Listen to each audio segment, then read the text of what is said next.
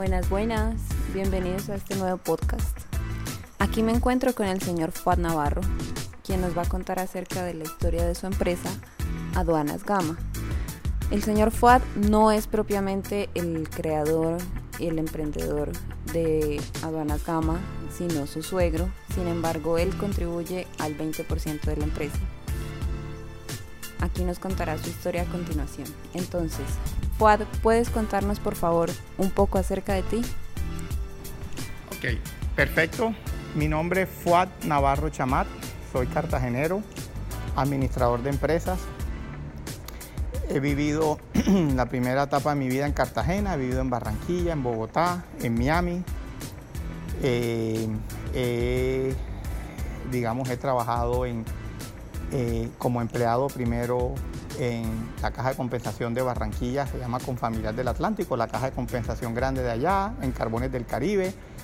Eh, allí hice mis dos semestres de industria o de práctica, de, de, administración de empresas de la Universidad del Norte de Barranquilla. Luego trabajé en, en ACESCO, Acerías de Colombia, tres años, una planta de lámina galvanizada en Barranquilla, las afueras de Barranquilla.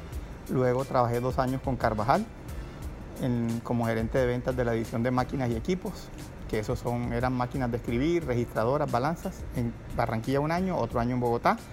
Y luego me uní a, eh, a la empresa de la familia de mi esposa. Mi suegro fundó a una agencia de aduana, Aduanas Gama, donde he desarrollado los últimos, desde el año 92, eh, los últimos 28 años.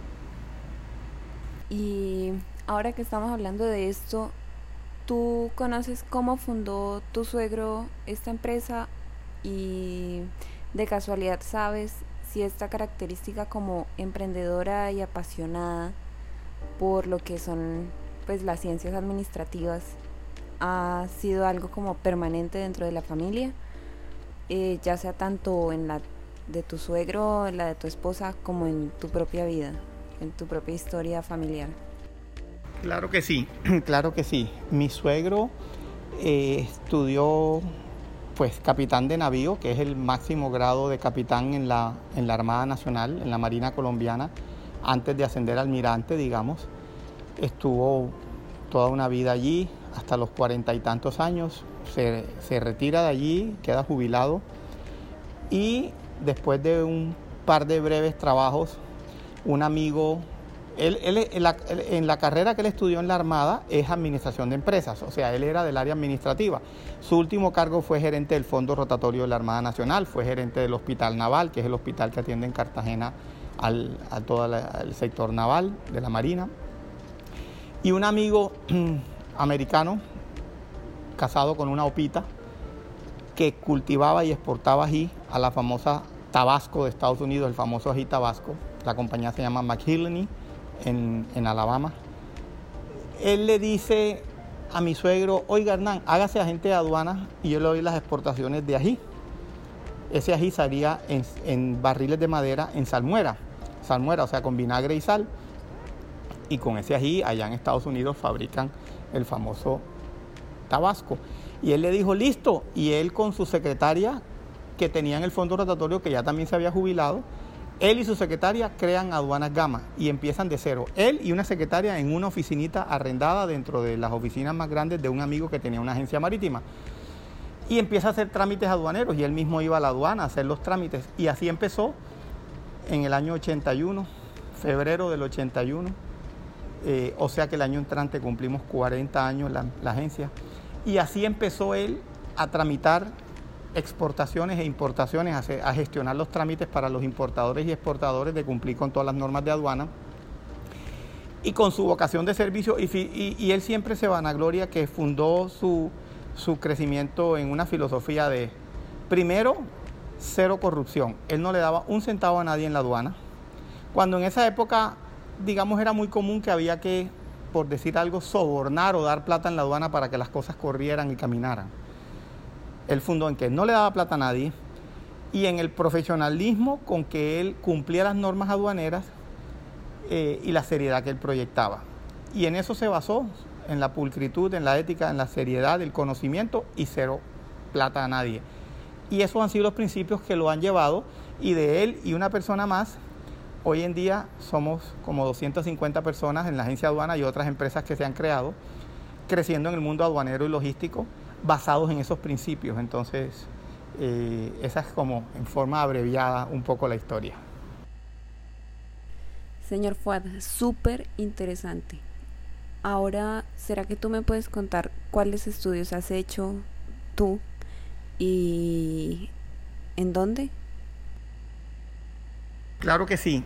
Yo, eh, mis padres me pusieron en Cartagena desde kinder en el colegio Jorge Washington, un colegio que quedaba aquí en Cartagena en el sector turístico donde hoy en día hay un centro comercial muy grande que se llama Boca Grande Plaza Allí había un colegio americano que los americanos ayudaron a fundar cuando estaban los que construyeron la refinería, la Andean Corporation, construyeron la refinería, construyeron el hospital de Boca Grande. Desde Kinder en el colegio Jorge Washington, eh, que yo creo que es como similar en Cali al Bolívar, digamos de la misma red. Y allí estudié toda mi vida, a los 14 años hasta grado 12, me gradué. Luego me fui a Barranquilla a estudiar eh, administración de empresas en la Universidad del Norte. primero, después del colegio, salí seleccionado para, para bachiller, para soldado bachiller y me fui a prestar servicio militar. Estando en el servicio militar, me caso de 17 años. Me voy a la universidad con mi esposa a Barranquilla y empezamos a trabajar y estudiar. Y te cuento todo esto porque como estás hablando de los emprendedores y un poco de quién es la persona que está aquí detrás con esta historia, cada persona tiene su historia y de cada uno se saca un, un, poquitico ahí de anécdotas y de cosas valiosas, sobre todo con el tema que es emprendimiento. Entonces, teníamos una distribuidora, mi papá siempre ha sido comerciante en licores, importaba licores, representaba Johnny Walker y marcas de licores, y yo siempre les ayudé a ellos desde el principio, desde que era joven yo iba al correo a buscar la correspondencia, yo iba al banco a consignar, eh, a entregar pedidos, a cobrar facturas, etc. Entonces nos vamos a Barranquilla a ayudar a mi papá a estudiar la universidad. Yo, ella estaba embarazada, a tener nuestro primer hijo. Ella de 17, yo de 17 también, yo le llevo seis meses. Y estudié administración de empresas trabajando y estudiando.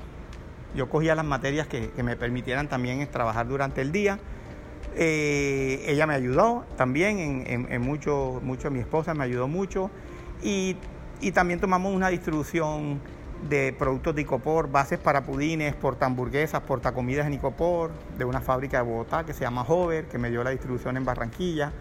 Empecé a empezamos a vender eso mucho porque era nuevo y la base de los pudines se vendía mucho en Icopor, a una repostería muy famosa en Barranquilla, se llama Dulcerna.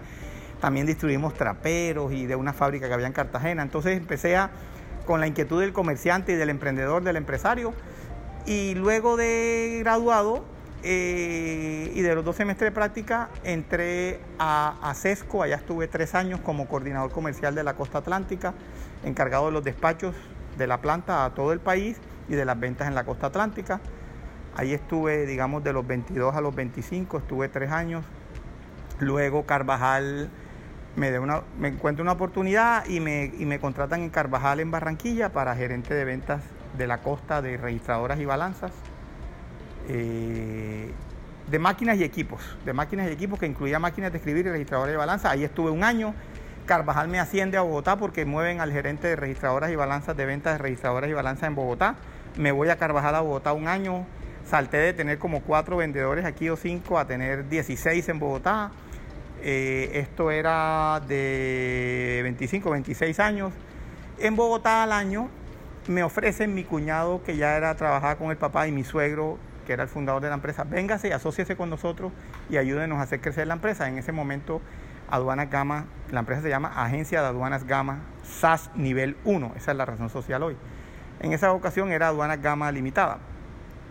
Habían 17 eh, empleados y yo me vengo a encargarme del área administrativa y financiera y tal, no del área de ventas ni de operaciones, ni de importaciones ni exportaciones. Y mi cuñado y yo sobre todo empezamos a hacer crecer la empresa y, de tener la agencia de aduana solo en Cartagena y de tener 17 empleados, eh, a tener la sucursal de Barranquilla con los años, la de Buenaventura, la de Bogotá, la de Medellín, la de Santa Marta, ya tenemos seis oficinas, tenemos un empleado en Ipiales, creamos una agencia de carga, o sea, empezamos a, a, crecer verticalmente en el negocio de la logística y la aduana, a tener la agencia de carga, después compramos una empresa que hacía el servicio de, de calificación y administración y demostración de Plan Vallejo, que es un programa de incentivo a las exportaciones, de traer materias primas sin pagar arancel e IVA y generar un compromiso de exportación que te aprueba el Ministerio de Comercio Exterior. Compramos Aprox y la incorporamos a Gama. Luego creamos en el 2012 un usuario de zona franca de servicios que es Procargo Zona Franca y empezamos a prestar servicios de bodega y servicios logísticos y almacenamiento y servicios logísticos a la carga en zona franca. Eh, hubo un tiempo que creamos en Miami una división de un freight forwarder allá en Miami y un agente de compra eso hoy en día lo, cerramos, no, no, anduvo tan bien, no era, no era como tan buen negocio y aquí teníamos mucho trabajo. Y hoy en día somos como unos 250 personas, un grupo logístico ya, una red logística, nos llamamos la red logística Gama, una agencia muy grande. Eh, de esos 250 empleados, la sola agencia tiene como eh, eh por ahí como 170, 180 muy grande, de las primeras del país, quedan como unas 175 agencias de aduana en Colombia, de más de 400 que eran, y hemos estado siempre como en el top 10 en ventas o en número de personal o en, utilidades o en las variables que tú...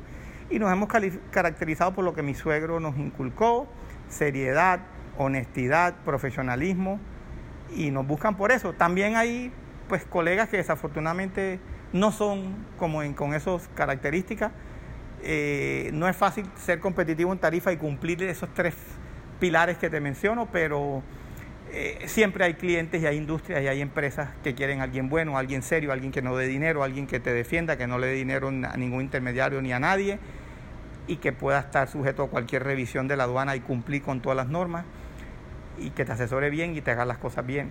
y afortunadamente todavía hay mucha gente que quiere un proveedor así, no el que te la haga fácil y que te te salte los obstáculos, sino el que cumpla, tenga un compliance con la norma aduanera al 100%. Y bueno, y ahí, y ahí estamos con, innovando. Eh, por ejemplo, siempre tratamos de estar a la vanguardia en tecnología, que ahora el, mundo de la tecnología. Eh, entonces, ahorita te cuento de pronto en la siguiente pregunta, o depende de lo que venga, te cuento unas cosas nuevas que estamos haciendo y cambios que estamos haciendo para mantenernos vigentes, sobre todo en medio de esta competencia de la pandemia y de, y de cómo van cambiando los negocios. Oye, pero me imagino que para realizar este tipo de trabajo uno necesita como varios contactos. Entonces me preguntaba, bueno, primero si te consideras una persona sociable y la segunda si los contactos que has adquirido a lo largo de estos años te han servido para el negocio. Totalmente. Primero sí, sí me considero una persona sociable. De hecho, pasé de, manejar como la administración en los primeros años y las finanzas, más bien al área de importaciones, mezclada como con ventas y con relación con el cliente y liderazgo de la gente. Sí, soy una persona muy sociable em, y eso es muy importante en la vida, en muchos cargos. Obviamente si estás relacionado con clientes, más. Pero para liderar tu gente, sería muy bueno que fueras un líder difícil ser un líder y no ser sociable, porque el líder tiene que le gustar relacionarse con la gente, motivarlos, eh, empujarlos, eh, eh, animarlos, enseñarles, todas esas cosas que hay que hacer y es lo más importante. Lo más importante es ser un buen líder. entonces sí, el networking que llaman en inglés o las relaciones y los amigos y las cosas en el buen sentido de la palabra son supremamente importantes en los negocios. Eh, el tú con quien te relaciones ir dejando una marca, dejando una marca de, eh, de una persona buena, capaz en lo que haces, eh, pero amable, cordial, con quien la gente le gustaría relacionarse, así sea de negocios, abre muchas puertas. el solo, ese feeling, ese feeling que debes proyectar, por ejemplo, que la gente que se encuentren contigo en una visita o en un avión o en una reunión de negocios o en una relación de trabajo o lo que sea y se acuerden de ti. que dejes tu marca, dejes tu característica única. Ah, sí, ese señor alto, costeño, que hablaba bastante, pero que sabía, que era muy respetuoso, o qué sé yo, lo que sea, pero hay que saber manejarlo, ¿no? Todo esa, el, el crear ese impacto tiene que tener un equilibrio, porque si tú te pasas, ese señor tan cansón, hablaba demasiado, o si tú eres de los que echas chistes, de pronto no es apropiado, el vocabulario, el tono y acorde a cada situación y a cada persona con que estés relacionándote. Pero las relaciones son súper importantes. Dejar una buena impresión, a la vez que dejes una impresión de profesionalismo y que sabes lo que haces y que puedes ser un proveedor importante en el servicio o en el producto que vendas, pero que además la gente tenga ganas de relacionarte, que seas una persona con buena llegada y que la gente no le dé pereza llamarte, no le dé pereza ponerte una queja o no le dé pereza cualquier cosa. Es súper importante. Obviamente que tienes que tener un buen producto o un buen servicio, una empresa muy organizada y satisfacer al cliente. Pero la satisfacción del cliente lleva inmerso todas esas otras cosas, ¿no? Eh, entonces, eh, lo principal es tener un buen producto o un buen servicio y cumplir con las expectativas del cliente. Pero si además eres líder, motivas a la gente en tu empresa, tienes buena relación con los clientes, con los proveedores. Hay negocios donde el proveedor es más importante que el cliente, pudiera ser increíblemente, por decirlo así. Eh, aunque es difícil imaginárselo, pero hay veces, hay negocios en los que el proveedor es súper crítico. Eh, si, si Ecopetrol no tiene casi gas y vende gas a pocos, si tú no logras que Ecopetrol sea uno de los que le vende el gas, entonces no tiene gas que vender, por poner un ejemplo y así. Entonces sí, eh, las relaciones son súper importantes. Eh, y depende de la industria, depende del medio, depende de la ciudad, depende del tipo de cliente, tienes que saber cómo situarte y cómo llevarlas a cabo. Para mí ha sido fundamental en la vida. Me abre puertas y me abre. Y además, muchos de tus clientes, tus proveedores, las autoridades, todos los grupos de interés con los que tú te relaciones, si dejas una buena imagen, en un amplio espectro y amplio sentido, van a referirte. Y el boca a boca y el referido es una de las cosas que llevó a mi suegro y luego a su hijo y a mí a llevar a la empresa donde está ahora mismo. Porque un buen servicio, una buena organización, un buen ser humano eh, se va vendiendo solo. Eh, hoy en día ya hay que hacer otras cosas más y ya hablamos de eso, ya hablaremos de eso, pero, pero eso es fundamental, absolutamente fundamental. Sí, se ha visto y se ha comprobado que las relaciones sociales siempre han sido súper importantes en cualquier área. Pero ya para continuar un poco más como de tu vida, ¿me podrías contar eh, qué, qué actividades realizas en el tiempo libre, tanto en deporte como actividades culturales? ¿Qué me gusta hacer? Últimamente, lo último que más hago digamos que soy, un, soy una persona de deportes y pasatiempos. Siempre fui deportista desde joven en el colegio y tal, entonces hago mucho ciclomontañismo hoy en día. Eh, durante la semana en la ciudad y el fin de semana salimos cerca a Cartagena o he ido a otras ciudades o a otras regiones de Colombia a subir montañas, bajar montañas y disfrutar la naturaleza eh, en bicicleta de montaña, en mountain bike. Eh, navego a vela, me gusta mucho la navegación a, la vela, tengo un velero con mi hijo y con mis amigos y navegamos recreacional y también en competencias recreacionales aquí en la bahía, en Cartagena, nos encanta. Son las dos cosas, digamos, que más hago. Eh, juego tenis, pero pues, las rodillas me cuestan, me, me, recuerdan cada rato que debo, entonces juego en dobles para no jugar sencillos, para no eh, eh, eh, causarle tanto daño a las rodillas. El tenis, y más aquí que no hay casi canchas de polvo de ladrillo, son bastante exigentes con... Entonces juego tenis, son como las cosas que más hago de, pasatiempo, fuera de disfrutar la familia, pues soy una persona muy familiar y disfruto mucho la, mis hijos, mis nietos y, el resto de la familia. Bueno, y en cuanto a cultura, tú, pues, tú lees qué te gusta leer qué periódicos, si son nacionales, internacionales, revistas y acerca de qué. Ok, eh, no me puedo considerar un, conocedor mucho de la cultura, de pronto por la vida que llevo, que la vida de uno hoy en día va como a toda velocidad y entre los pasatiempos o los deportes, el trabajo y la familia queda poco tiempo.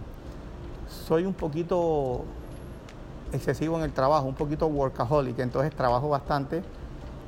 Eh, pero, ¿qué me gusta? Eh, leo normalmente, me leo la prensa todos los días, el periódico local. Me mandan muchos artículos los amigos, estoy en muchos chats y me mandan eh, artículos de opinión, de política, de economía, pero sobre todo de política. entonces me leo los artículos que me escriben editorialistas o columnistas del tiempo o de otros medios interesantes. leo mucho eso, estoy suscrito a Dinero, cada 15 días me llega una revista Dinero, la leo, los artículos que me interesan los leo un poquito más en profundidad. Me gusta estar enterado como un poquito de todo. Tengo mucho, los últimos tal vez como 10, 15 años, mucho interés eh, nunca he estado en la política, pero mucho interés en que la política se lleve bien, en que la, la, administración de la ciudad y del país se lleve bien, en no estar en los extremos, ni en la extrema izquierda ni en la extrema derecha, en buscar, en buscar que ojalá haya un buen gobierno, no haya politiquería, no haya... Entonces, me vinculo mucho a ese tipo de actividades. Eh, somos fundadores de Funsicar, una fundación cívica o Cartagena donde eh, luchamos por unas buenas costumbres eh, electorales, de votación, vigilancia del gasto público, eh, y vigilancia electoral en, las votaciones y, y, a, incentivar y promulgar eh, el uso del derecho democrático de, de, todos los niveles, desde las comunas, la JAL eh, y, y, todo, digamos, educar a los líderes a que sepan cómo llevar una buena administración pública. Eso hace Funsicar, he estado en la junta directiva de eso, entonces soy una persona los últimos esa entidad tiene 25 años, pero digamos, he estado muy inquieto en el bien llevar de la cosa pública, de la administración pública. Eso me interesa mucho porque soy un convencido que si no gastamos bien los impuestos y si no mejoramos a los que menos tienen y a los menos favorecidos con educación y con bienestar, nunca vamos a tener tranquilidad, nunca vamos a tener una tranquilidad social, nunca vamos a tener paz en el caso de nuestro país, nunca vamos a tener un equilibrio.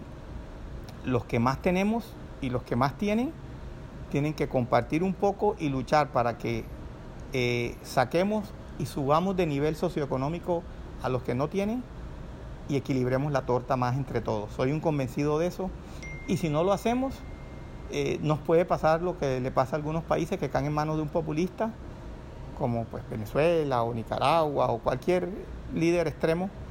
Y hoy en día estamos en muchos países y en el mundo en un peligro grandísimo de dos extremos. Entonces, me dedico mucho a eso. El arte no es que no me guste, me gusta, pero bueno, si voy de viaje y entro a un museo, si, si tengo una audioguía y me explica los cuadros cómo son y tal, me parece interesante. Pero que sea un gran conocedor del arte, no. No leo literatura, me he leído pocos libros en mi vida, pero pues en el colegio y si hay un buen libro me encantaría, pero no lo hago porque leo mucho de negocio. Eh, eh, y estoy como involucrado en muchas cosas. Me gusta leer de actualidad y saber en lo político y en todo lo demás que está pasando. Veo los noticieros en televisión. Me gusta ser una persona enterada, pero no leo mucho.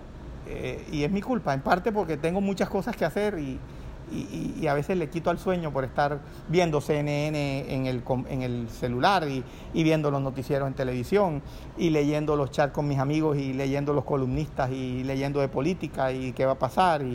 Y todas estas cosas, y si hay el Brexit, si hay este problema u otro en el mundo, enterarme qué tal.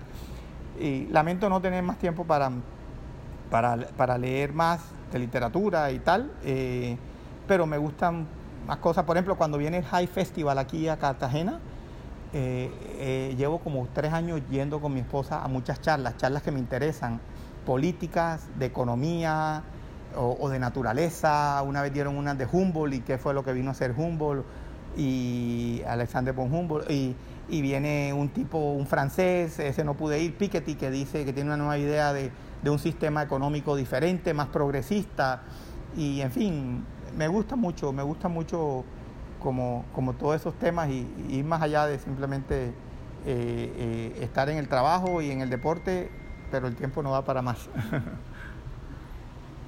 Claro, eh, pero siguiendo con esta línea como del tiempo libre, eh, quería preguntarte si tú perteneces a algún club y además de la línea de las relaciones sociales y si con estas relaciones como que se han dado oportunidades para mejorar el negocio. Sin duda, sin duda. Sí, soy socio del Club de Pesca, donde allí hago muchos amigos en la vela, más que todo, más que yo no soy pescador en la vela o, socialmente allí. Eh, del Club Cartagena, porque voy a jugar tenis allá. Sin duda, ser socio de un club te ayuda en las relaciones de un club social o deportivo. Eh, y si te metes a clubes de cualquier tipo, cualquier agremiación, Rotario, Club de Leones, o cualquier iniciativa social o filantrópica o de cualquier orden, cualquier agrupación de intereses comunes para algún fin bueno, sin duda te va a traer mm, beneficios en los negocios porque haces relacionamiento, haces networking y mientras más gente te conozca, más oportunidad de que alguien necesite el servicio, te recomiende, te refiera, etcétera. Sí, muy importante para el empresario el emprendedor el razonamiento y estar vinculado a diferentes tipos de agrupaciones de, los intereses que te, pues, que, te llamen la atención, ¿no? Muy importante. Bueno, y ya adentrándonos un poco más a lo de la empresa, tú me contabas que es una empresa que está, pues, vertical. Entonces, quisiera saber cómo funciona y sobre todo en cuanto a las decisiones, cómo, cómo se toman, si hay una junta directiva o es directamente con el presidente. Ok. Ok, la integración vertical es que tenemos el agenciamiento aduanero y tenemos el agente de carga, que es el que mueve la carga de un sitio a otro del mundo. Entonces, si un exportador tiene que poner la carga de Cali o Bogotá o Medellín o Bucaramanga a Nueva York, pues el agente de carga se encarga de moverla desde allí hasta el puerto. Nosotros hacemos la aduana en el puerto salida o aeropuerto salida y el agente de carga coordina también el flete internacional y la llegada a su destino. Y viceversa, en importación, el agente de carga toma la carga donde esté en el mundo, coordina la traída, luego nosotros, además, la división de aduana, la gente de aduana nacionaliza y luego la gente de carga termina la porción interna de terrestre o a entregarle al cliente. En ese sentido es una integración vertical porque digamos que se van dando en pasos eh, un servicio al lado del otro, eh, un servicio más completo como decir puerta a puerta, un door to door, servicio logístico. El importador exportador que usa Plan Vallejo la otra división que es la de Plan Vallejo, que se llama APROX, pues también es una integración vertical porque en tu servicio de comercio exterior, si necesitas ser un plan vallejista, que tengas ese programa del gobierno, también lo ofrecemos. Almacenamiento y servicios logísticos en bodega, en zona franca, podrías necesitar almacenamiento, entonces es otro servicio logístico integrado verticalmente a la cadena logística, lo tenemos. Eh, digamos, esas son como las integraciones. Esa es la aplicación de nuestra integración vertical. ¿Cómo se toman las decisiones? Tenemos una asamblea de socios, somos una SAS y hoy en día tenemos una asamblea de socios. Esa asamblea elige el presidente ejecutivo, que es mi cuñado, elige, eh, ah bueno, eh, y él, y entonces yo soy vicepresidente comercial. Eh, prácticamente entre él y yo manejamos la empresa en el día a día, hacemos una junta mensual donde está un representante de mi suegro que tiene el 40%, está él, mi cuñado que tiene el otro 40% y estoy yo que tengo el 20%. Entonces, digamos que mi cuñado y yo somos ejecutivos de la organización, pero además somos parte de los socios y de la asamblea. No tenemos junta, pero esa asamblea mensual funciona como junta directiva. Entonces, hacemos una reunión mensual donde estamos los tres socios, un concuñado que representa a mi suegro, con su 40%, mi cuñado que tiene el 40% y yo con el 20%. Y todos los meses miramos los resultados, indicadores financieros, estados financieros, informe comercial mío, etcétera, y vamos dictando la pauta hacia dónde debe ir la empresa. Ejecución que debemos ejecutar él, mi cuñado, que es el presidente ejecutivo, y yo como vicepresidente comercial, que ya estamos como empleados en el día a día. Y ya luego pues tenemos unas gerencias de talento humano, administrativa y financiera, eh, de importaciones, de exportaciones, de técnica aduanera, que es el compliance aduanero, digamos, y ahí se desprende todo el resto de la organización, los, los otros, digamos, los toda la, la malla de la empresa, los 200, aproximadamente 200 empleados en la parte aduanera. Y cada una de las otras empresas tiene su organización un poco más pequeña, su gerente con su... Y también hacemos una junta mensual, por tarde bimensual, donde miramos los resultados y le vamos dictando la pauta al gerente de las otras empresas porque, eh, digamos, en el, la de servicios logísticos y, bodegas en zona franca, el gerente es mi hijo Samuel. pero que entró después de trabajar muchos años en, en General Electric y en otro lado. Entonces, él como gerente, somos su junta y él nos presenta informe y le dictamos la pauta. Y en la división de Plan Vallejo igual hay una gerente y en el agente de carga hay otro gerente. Eh, así funciona el esquema. ¿Y en algún momento han tenido algún asesoramiento externo? Pues porque entiendo que en la asamblea son más que nada miembros de la familia. Eh, entonces, sí, esa era la pregunta. Algún tiempo tuvimos un miembro externo en la junta cuando éramos limitada y teníamos OSA y teníamos junta. Eh, tuvimos un asesor un tiempo también, una vez trajimos un asesor para que nos ayudara en una reestructuración de la empresa, pero ha sido más bien limitado, eh, digamos, la ayuda externa desde el punto de vista de la estructura de la empresa y cómo organizarla, o de junta directiva. Eh, hoy en día estamos desarrollando una reingeniería al área de importaciones. Esa sí la estamos haciendo con unos asesores de Medellín. Entonces allí nos están ayudando a reorganizar el área de importaciones en la agencia de aduana. Eh, y puntualmente, pues cuando tenemos unas asesorías jurídicas externas, eh, dos, un bufete en Cartagena y otra abogada aduanera en Bogotá. Tenemos una asesoría tributaria y en derecho comercial y legal en general. Eh, talento humano y demás, eh, la parte laboral, que está en Medellín, ellos nos ayudan bastante, también con unos honorarios fijos. Eh, eso ayudamos como asesoría externa, yo diría, esos son los servicios que usamos. Listo. Y cuéntame un poco acerca de los factores de riesgo que han visto, pues, desde el comienzo de la formación de la empresa hasta ahora, como el que te acuerdes más, el que sea más importante el más grave de todos es un error. En Colombia, un error aduanero en el trámite aduanero. En Colombia, las normas aduaneras son muy estrictas y hay muchos errores de forma o mecanográficos, por llamarlo de alguna forma, o de teclado, que pudieran significar un error, una sanción, una infracción muy seria con una sanción muy onerosa sobre la carga o sobre el agente de aduana como tal o sobre el importador, normalmente sobre el valor de la mercancía. Entonces el agenciamiento aduanero, el riesgo más grave que tiene es que en Colombia se legisla para controlar el contrabandista y el evasor. O sea, somos un Estado con una legislación inquisidora donde como hay tanta evasión y hay tanta corrupción y hay tanto contrabando e incumplimiento de las normas aduaneras y de la legal introducción de las mercancías a Colombia, tenemos una tendencia a sobreregular. Entonces hay muchas leyes, hay muchas resoluciones, hay muchos decretos y todo te causa una multa que puede ser muy cuantiosa. Y somos un país donde cuando la norma tiene una infracción objetiva que está estipulada, usted no se puede equivocar en el serial de los computadores. Si usted importa 10.000 laptops Apple o Dell y el serial o la referencia está mala, aunque eso no tenga un efecto en que pagaste menos impuestos, muchas veces la corrección de ese error, si te lo encuentran en la carretera un policía fiscal y aduanero o el inspector de aduanas y te sale para inspector, para inspección, o si van a tu almacén y te lo revisa la aduana, eh, es una sanción económica muy grande. Entonces el riesgo más grande que tenemos es equivocarnos en nuestros trámites aduaneros, sobre todo en importaciones, y causar una sanción muy grande que tengamos que responderle al cliente o que la DIAN nos ponga una sanción a nosotros como agente aduana. Ese es el riesgo más grande y para eso hemos tratado de construir un proceso muy, muy juicioso, muy detallado, con muchas revisiones y con expertos en la norma aduanera para que no tengamos ningún error y nunca ningún funcionario de aduana nos pueda controvertir una importación de cómo la hicimos para el cliente.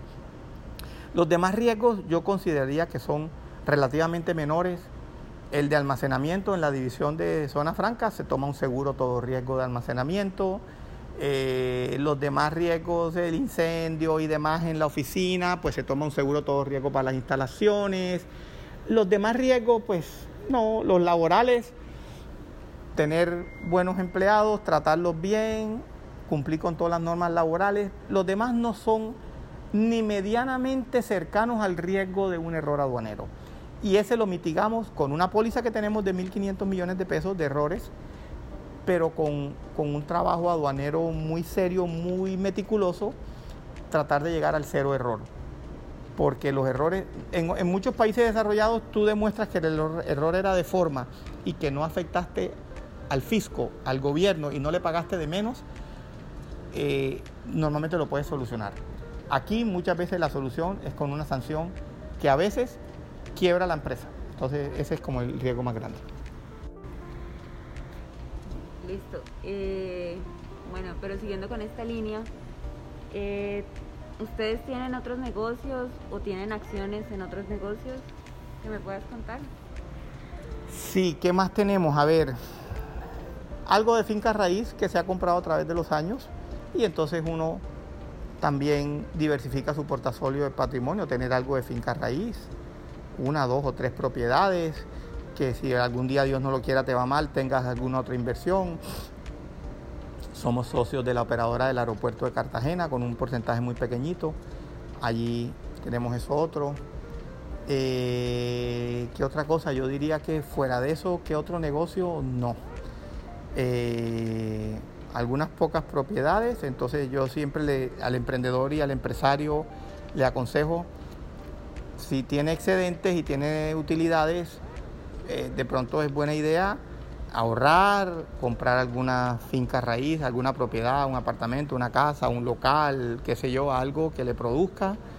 Eh, si tiene otras ideas, pues obviamente con ese éxito de su empresa fomentar otros negocios. En el caso nuestro fue negocios integrados verticalmente, el negocio de agencia de carga, el negocio de almacenamiento y servicios logísticos en zona franca, el negocio de la división de Plan Vallejo, el software para Plan Vallejo, Aprox. Entonces, eh, digamos que hemos tenido, eh, los otros negocios que hemos montado son asociados a esa misma integración vertical de logística y comercio exterior. Eh, y algunas pocas fincas raíz. Pero eso me parece, digamos, sería un buen consejo para el emprendedor. No dejes todos los huevos en la misma canasta. Si puedes, también cuida un poco tu patrimonio o invierte en otras cosas que si por algún motivo no te va bien, dejando espacio para que el negocio puedas seguir invirtiendo en el propio negocio y haciéndolo crecer, sin duda, ¿no? Si salen otras ideas buenas, que no te desvíe de tu objetivo, que no te confunda y no distraiga en tratar de atender muchas cosas. O sea, si vas a invertir en otro negocio, ¿quién se va a encargar del otro negocio y que esté en buenas manos? Porque a veces es difícil uno encargarse de dos o más negocios, si son diferentes y no están en la misma, digamos, industria. Eh, saber cómo hacerlo, ¿no? O con los socios adecuados o poner a otras personas de la familia al frente de ellos, es una buena idea. Bueno, volviendo un poco más atrás acerca de tu vida personal, eh, te quería preguntar eh, cómo has logrado equilibrar ese tiempo entre familia y trabajo pues me dijiste que ahorita eras, que eres como muy... Workaholic, o muy, muy... Sí, e, e, es un, es un tema, eh, pues yo creo que mi esposa se ha encargado de recordarme que, que, que, no todo es trabajo y eso está bien. Em, eso, eso es algo que, que debería uno, que debería uno eh, equilibrar eh, tomando conciencia, a veces tu familia te lo recuerda, tus hijos, tus nietos, tu esposa, si eres mujer, tu esposo, pero el consejo que doy es buscar un equilibrio. Hay que trabajar duro para sacar adelante si eres emprendedor, si eres empresario, eh, o aún si eres ejecutivo de una empresa, pues también para cuidar el puesto, para crecer, pero tratar de buscar un equilibrio, porque el consejo que le puedo dar a la gente es que por segmentarlo en algunas etapas, cada 10 años de tu vida, por ponerle un, corte, lo que piensas entre los 0 y los 10, a lo que piensas entre los 11 y los 20, a lo que piensas de la vida y de cómo la debes llevar entre los 21 y los 30, o entre los 31 y los 40, entre los 41 y los 50, entre los 51 y los 60 y así, tu visión de la vida, de, de para qué estás en esta vida, de cómo debes distribuir tu tiempo, de cuánto es trabajo, cuánto es, cuánto es ocio, es pasatiempo, es disfrute de la familia, es disfrutar otras cosas, va cambiando. Eh, y entiende uno eh, muchas cosas y, además se da cuenta de lo equivocado que estaba de pronto en otras etapas de la vida. Em, y el consejo que doy es, es eh, tratar de buscar un equilibrio, porque a pesar de que hay que trabajar duro para salir adelante, primero también depende qué quiere cada persona con su vida. Hay gente que solo quiere hacer dinero. Hay otra gente que no quiere hacer casi dinero, quiere dedicarse a otras cosas, a pintar o a, o aprender algo o a dedicarse a alguna cosa. Entonces, primero, ¿qué objetivos tienes en tu vida? Para mí lo ideal sería un equilibrio. Listo, bienestar económico es importante, eh, hacer dinero, generar empleo, tener un patrimonio, tal. Eso te permite vivir bien, viajar y disfrutar de la vida. Pero también, eh, en este caso, pues como digo, cada década me ha llevado, por ponerlo en, un contexto de, segmentarlo, apreciar la vida, apreciar la vida diferente. Eh, hasta ahora, las crisis empresariales que se han presentado, en tu opinión, ¿cuál ha sido como la que más impacto te ha generado, así como que la tengas muy presente?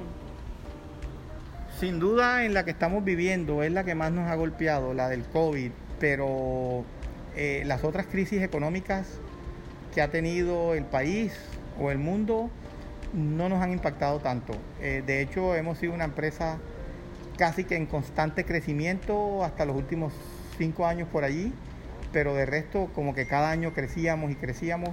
Ya de pronto hemos llegado a una maduración como gente de aduana que no es tan fácil crecer, em, pero esta, sin duda, eh, tener que pasar de un día para otro a trabajar todo el mundo desde la casa, que se caigan hasta un 30% del volumen de las operaciones, que tener que implementar pues todas las medidas de bioseguridad, de atender a la gente, motivarlos y que puedan trabajar desde casa con trabajo remoto y volvernos virtuales ha sido un gran reto.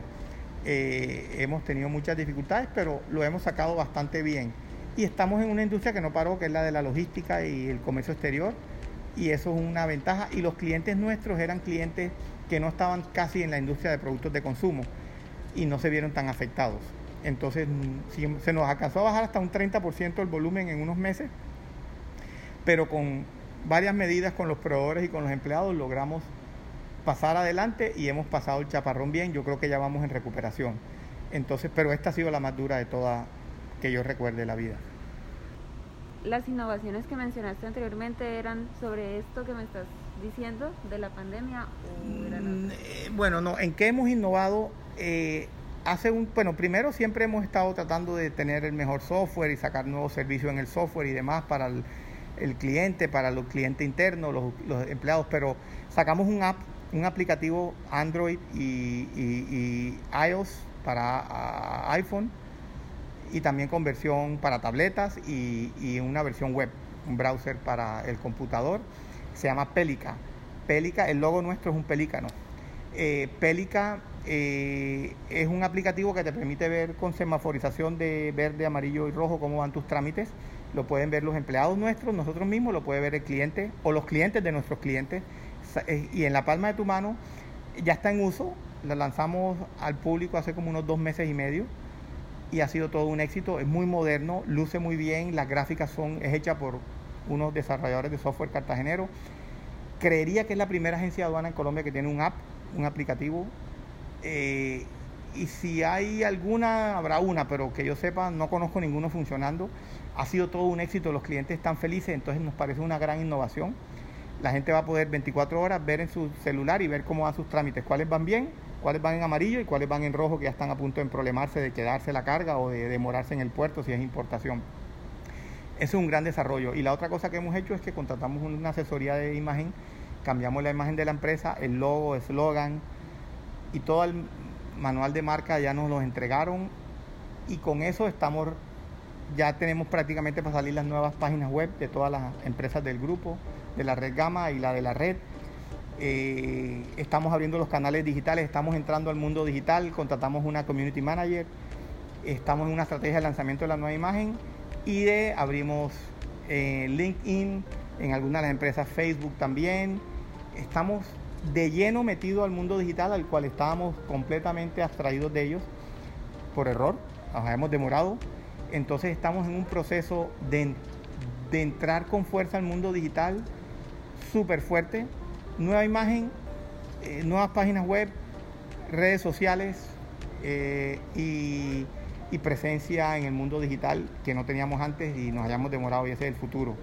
y tenemos mucha fe en que eso nos va a catapultar a ayudarnos al crecimiento. Entonces, esos dos cambios han sido súper importantes, el aplicativo Pélica y el cambio de imagen y la entrada al mundo digital, fuertemente con la contratación del Community Manager y una agencia digital de Cali, precisamente Himalaya, que nos está ayudando, que es de un amigo.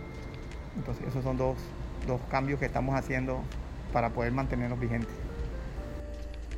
Ya para cerrar del todo, ¿me podrías dar las recomendaciones que le das a los jóvenes que están estudiando en estos momentos? Eh, varias recomendaciones. Yo diría que dedícate a lo que te apasione.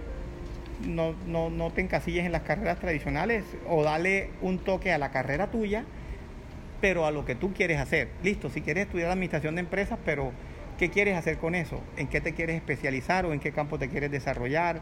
O en cualquiera de la ingeniería o en lo que quieras dedicarte. Eh, ten tu mente abierta, eh, sé, trata de que te guste lo que haces y, que, y que te desarrolles en eso. Trata de ser líder, eso lo aprecian mucho las empresas, que la persona sea líder, tenga liderazgo, tenga empatía con la gente interna y, con los grupos de interés externos, inclusive los, incluyendo los clientes, obviamente, proveedores y demás. Eh, eh, pero si disfrutas lo que haces, se te va a hacer más fácil llevar la vida. Si, si no te gusta y es un reto para hacer dinero o para cumplir una tarea que te toca cumplir en la vida, va a ser un karma. Entonces, dedícate a cosas que te gustan. Eh, trata de que en tu vida no todo esté centrado en el dinero. Que sí, te tiene que ir bien, pero trata de disfrutar cosas de la vida que no solo sea no todo sea hacer dinero, sino, y lo digo yo ya llegando a los 60 años, con 57, obviamente uno tiene otra visión.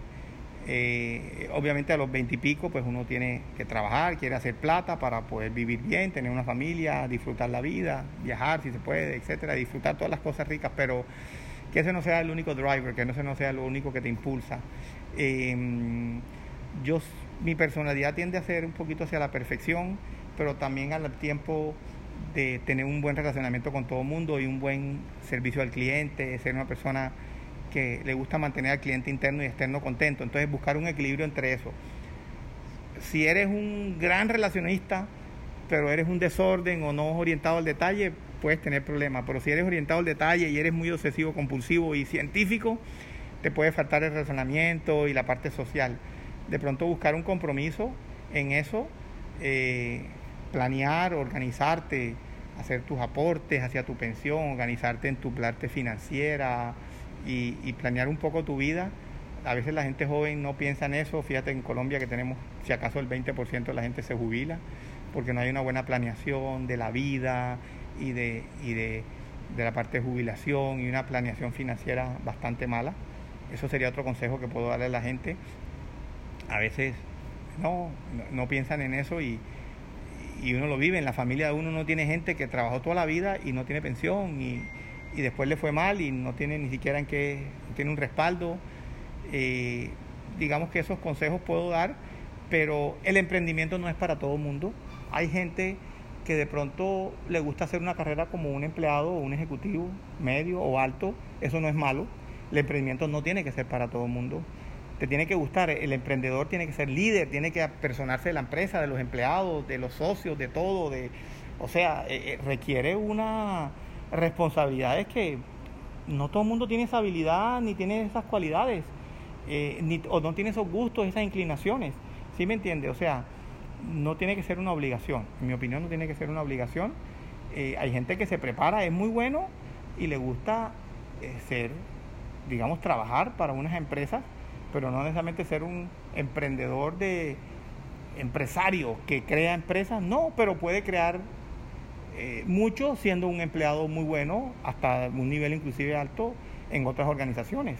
Y puede ser súper exitoso. De hecho, los, la gente muy top en las organizaciones más grandes hace un mejor, tiene un mejor desarrollo y mejor bienestar a veces que muchos emprendedores y muchos empresarios, porque hacer, ser súper exitoso como empresario es bien difícil y solo pocos lo logran.